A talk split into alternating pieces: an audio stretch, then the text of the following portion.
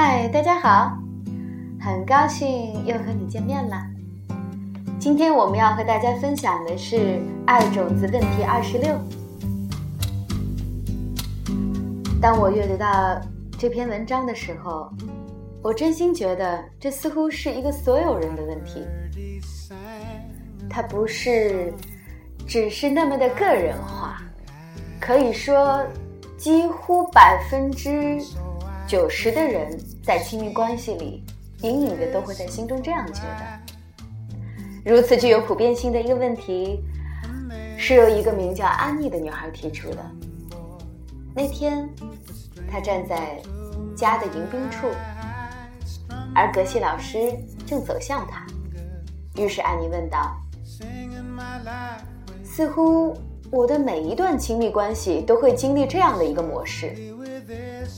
我们的关系就好像是会自然腐化或衰败。一开始，我们彼此都会感到兴奋不已，就像是我们终于找到了完美伴侣。慢慢的。”我们开始看到对方的一些毛病，然后这些毛病就会变得越来越严重。过后，我们就开始为了这些毛病而争吵，最后以彼此憎恨作为收场。啊，我们应该种下怎么样的业力种子，才可以避免重蹈覆辙呢？其实这个问题，并不是葛西老师第一次从别人身上听到。这个疑问，在他看到他父母的婚姻瓦解，在他自己在高中和大学初涉情场时，都反反复复的问过自己。似乎感情无法避免自然衰老的定律，就好比我们身边的一切事物，一棵树。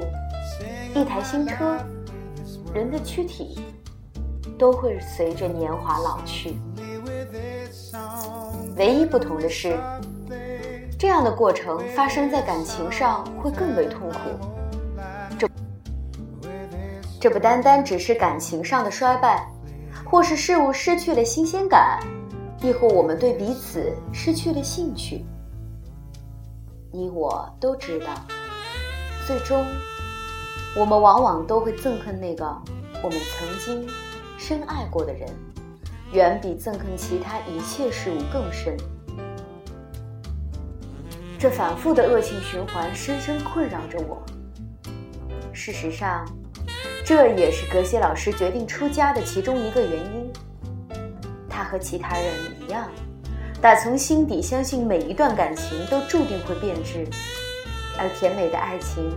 只会出现在电影里，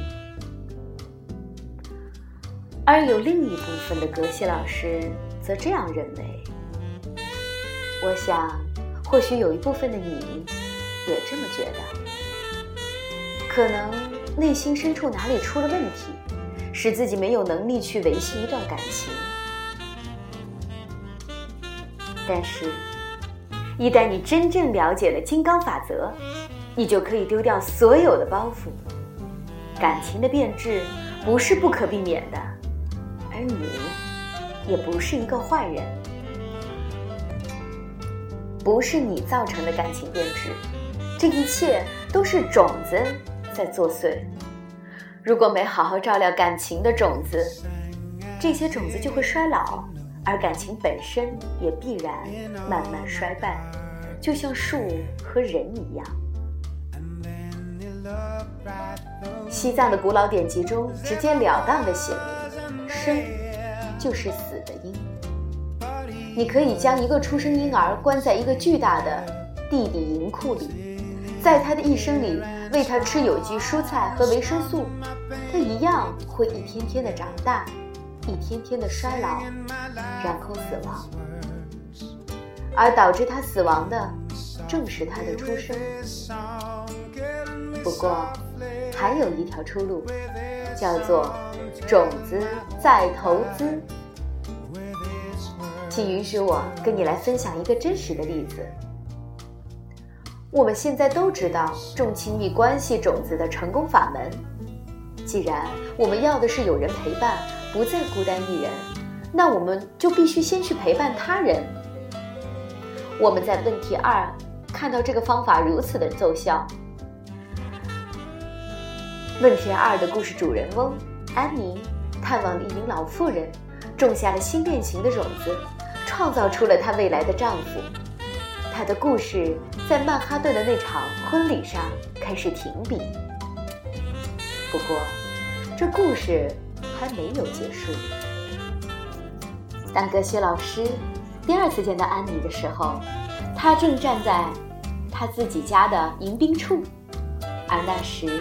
大家正在他父母的客厅里享用着婚礼仪式后的茶点，所以，Annie，格西老师低头看着手里的蔬菜汁鸡尾酒说：“探望泰勒老妇人真的有用，对吗？”“是的，这真的管用。”格西拉，我真的非常非常的感谢你。很好，格西老师给了他一个标准的回答。让我们向几千年来将这智慧不间断的传承下来的老师们致谢。安妮心满意足的点头，看着婚礼的来宾们。是格西老师该出面的时候了。在这最初的阶段，就尽可能的确保这场婚姻不会在这一两年内就完全被消磨殆尽。所以，格西老师若无其事地说：“泰勒夫人现在怎么样了？”安妮停顿了一会儿，看起来有些许的内疚。格西拉，其实你知道的。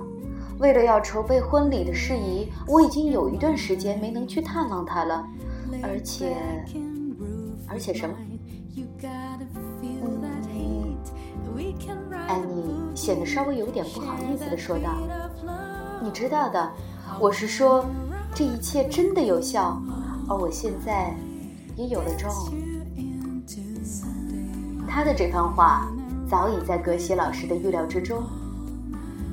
因为我已经有了伴侣，有人已经陪我共度时光了，所以我没有时间，也没有必要再去探望那名老妇人了。大错特错！格西老师直截了当地说：“你和泰勒夫人相处的时间，为你种下了跟 John 在一起的种子，这点没错。不过……”你跟 John 在一起的每一个小时，都在消耗着那些你曾经种下的种子，就好比你用陪伴泰勒夫人的时间充值了你的爱情储蓄卡，而你现在正在刷这张爱情储蓄卡，因为种子结果了，所以看到了种在你身边陪伴你。但如果你让事情顺势发展下去，那些种子将会一颗接一颗的消耗殆尽，然后会有一天。种忘记在早晨吻你，然后再有一天他没办法回家吃晚餐，有一天你们会发生第一次争吵，再有一天你们会有最后一次争吵。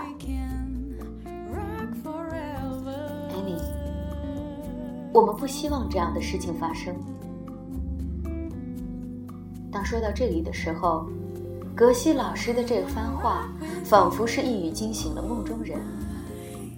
他引起了安妮强烈的关注，于是安妮担忧地看着格西老师说：“你是说他会耗损殆尽？他绝对会耗损殆尽吗？”“是的，百分之一百。”格西老师回答道。“不过，这当然还有另外一个方法可以解决这个问题。如果……”你再次的投资种子，就不会发生这样的事。再投资？是的。格西老师忍不住语速快起来，更加兴奋地说道：“因为他真的花了很长的时间才把这一部分想通，而这一个重要的部分，对我们及其所有人都非常的重要。”让我们来看看不同的例子。你正在寻找你人生的经济保障，因此你需要种种子。你花费了一些时间去帮助他人获得保障，然后财富自然而然的就会降临在你身上，就算要阻止也阻止不了。不过你了解的，种子会耗尽，迟早每一份工作、每一家新公司、每一份蓬勃的事业都会归零，除非，除非你再投资新的种子。安妮说道。而葛西老师也从他脸上的表情看出，他已经明白了这个道理。